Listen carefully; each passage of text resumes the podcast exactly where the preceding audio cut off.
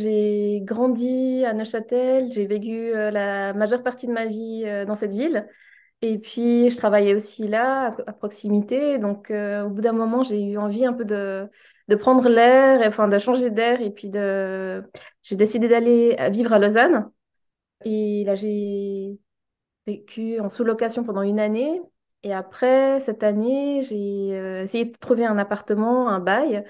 Mais c'était vraiment euh, la croix et la bannière à Lausanne. Voilà, c'était super difficile. Et puis, euh, bah, en parallèle, euh, je venais toujours travailler à Neuchâtel. Et puis, quelqu'un m'a proposé un super appartement à Neuchâtel pour un prix vraiment imbattable, quoi.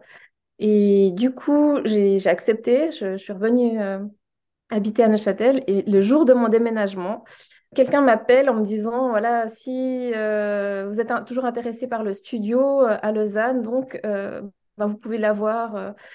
Et puis, j'étais là, ma mince, euh, en même temps, c'était un studio qui était assez petit. Je me voyais pas forcément vivre là-dedans. Mais j'ai réfléchi deux secondes et tout. Puis je me suis dit, bon, je le prends quand même, le bail.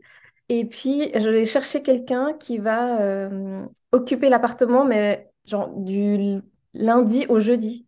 Et moi, comme je travaille à temps partiel, je pourrais l'utiliser week-end.